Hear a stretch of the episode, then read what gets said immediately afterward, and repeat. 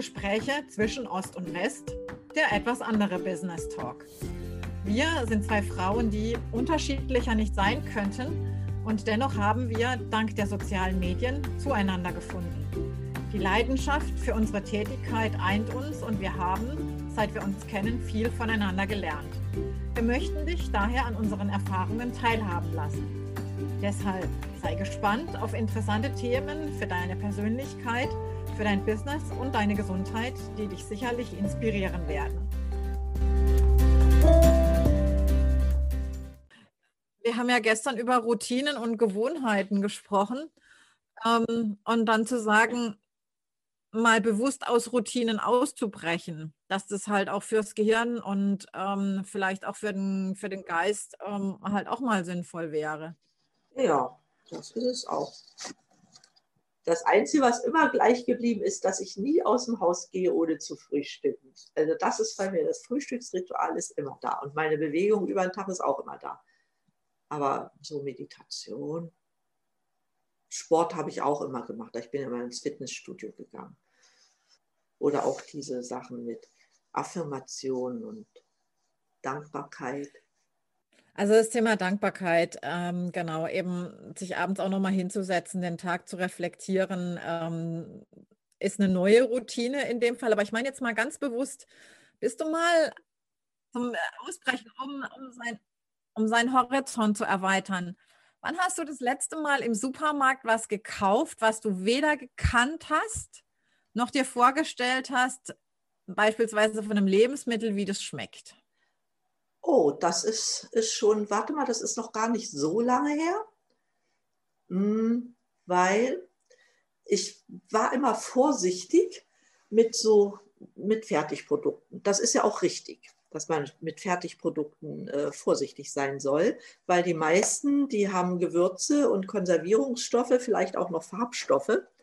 Aber wusstest du zum Beispiel, dass diese Fisch von Froster, was da eingefroren ist, weder mit Farbstoffen noch mit Konservierungsstoffen belastet ist? Das wusste ich nicht. Darauf hat mich meine Nichte gebracht. Sagte, das schmeckt wunderbar. Ich habe noch nie gekauft. Äh, warum auch, ne? Wer weiß, ich habe einmal so Buttergemüse gekauft, das hat eklig geschmeckt. Also das von, von Froster wusste ich, weil ich das aus dem Marketing ähm, ein bisschen verfolgt habe, ähm, als sie das damals umgestellt haben. Ähm, rein aus, aus, äh, aus Thema Marketing, Psychologie und ähm, ich selber kaufe relativ wenig Tiefkühlkost, von daher ist es auch Wäre es mir jetzt in dem Fall jetzt gar nicht so bewusst gewesen, aber äh, ja, tatsächlich, genau richtig. Und wenn du so alleine lebst, das ist eine wunderbare Alternative mal für zwischendurch, sage ja, ich ganz ehrlich. Ja, und außerdem, ich halte viel von, von äh, tiefgefrorenem, weil ich weiß, ob der Fisch auf See, der wird fast immer gleich eingefroren. Ja. Ja, und das ist das Frischeste, was du eigentlich bekommen kannst. Und wenn du ähm, jetzt, also ohne, dass es ein Gericht dahinter sich verbirgt. Also Gemüse, ob das Brokkoli ist oder, oder ob das ähm, Möhren, Mischgemüse oder sowas. Das ist frisches Gemüse, was du nehmen kannst. Ja, nicht immer. Also ich tendiere da auch lieber das Frische zu nehmen. Aber in der Winterzeit ist das okay. Also bei, bei Tiefkühlfisch bin ich bei dir, während ich bei dem Tiefkühlgemüse, ich habe zwar auch welches äh, da, ich benutze es oder ich koche es aber relativ selten. Bei mir, ich weiß es nicht und ich glaube, das habe ich irgendwie bei, den, bei, der Chinesin, äh, bei der chinesischen TCM-Lehre mitbekommen. Mich kühlt das, dieses Gemüse, weil es schon mal tief gekühlt ist. Mir ist hinterher irgendwie richtig kalt. Mich wärmt das Gemüse nicht. Ah ja.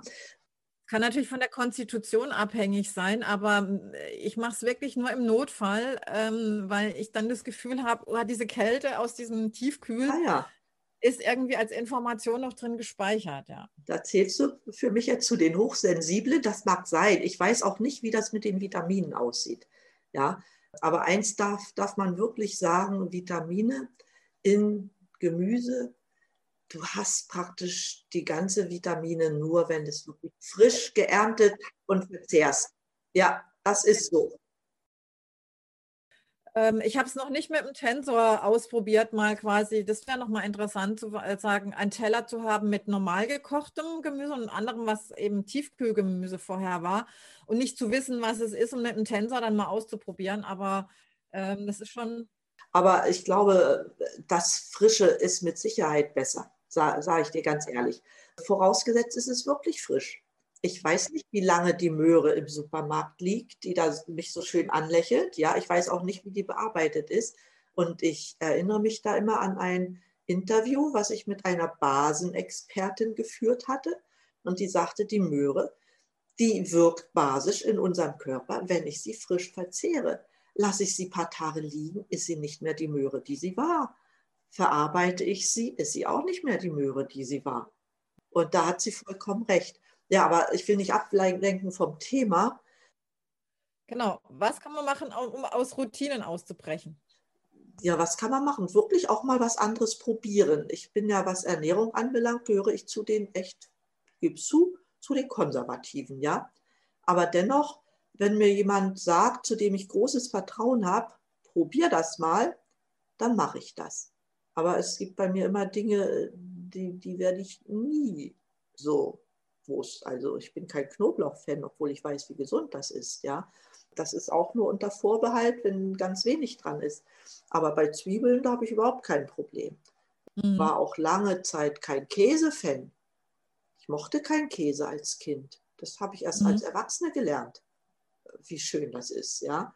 Ja. So, so, aber es ist schon gut, diese Erfahrung zu machen, dass man einfach sagt, ich esse jetzt mal ganz was anderes.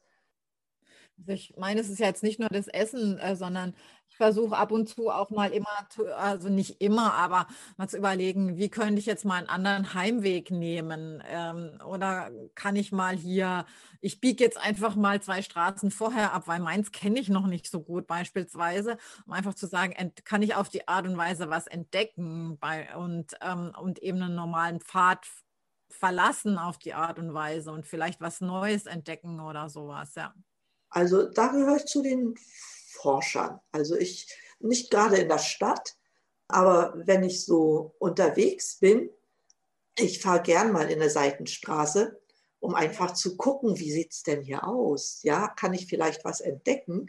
Das mache ich sehr gerne. Also wir haben ja hier äh, so große, weite Flächen, nicht weit aus Berlin raus, ne? die, die, ja. die Uckermark und auch äh, Märkisch-Oderland da sind äh, kleinere Orte und dazwischen hast du viele Felder, viele Wälder, Seen.